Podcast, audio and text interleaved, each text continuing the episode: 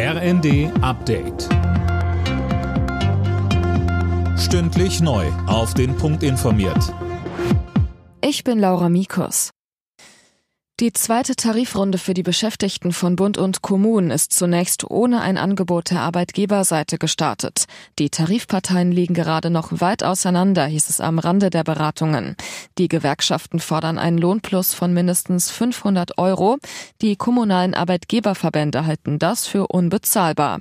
Verdi drohte vorab mit weiteren Streiks. Gewerkschaftschef Frank Wernicke. Wir schauen uns an, wie die Verhandlungen verlaufen. Wir setzen darauf, dass die VKA und der Bund ein Angebot macht, was eine Lösungsperspektive bietet, dass wir als Verdi in der gesamten Breite des öffentlichen Dienstes streik- und mobilisierungsfähig sind, hat sich, glaube ich, gezeigt in den letzten Wochen und natürlich ist das auch jederzeit ausbaubar.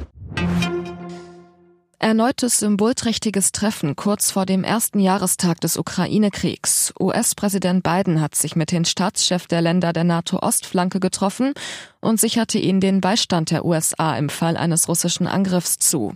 Linda Bachmann. Wir werden buchstäblich jeden Zentimeter des Bündnisses verteidigen, sagte Biden bei dem Treffen in Warschau.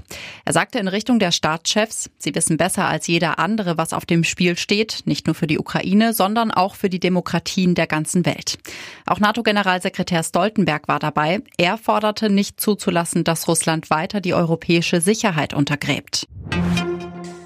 2000 Euro pro Jahr Selbstbeteiligung für Arztbesuche. Von diesem Vorschlag des Ökonomen Bernd Raffelhüschen will Gesundheitsminister Lauterbach nichts wissen. Wie er auf Twitter schreibt, wäre das für Uniprofessoren oder ihn selbst bezahlbar, für die große Mehrheit der Bevölkerung aber nicht. RB Leipzig hat zum Start des Champions League Achtelfinales ein Unentschieden geschafft. Der Bundesligist spielte zu Hause gegen Manchester City 1 zu 1. Gleichzeitig besiegte Inter Mailand im Achtelfinal-Hinspiel den FC Porto mit 1 zu 0. Alle Nachrichten auf rnd.de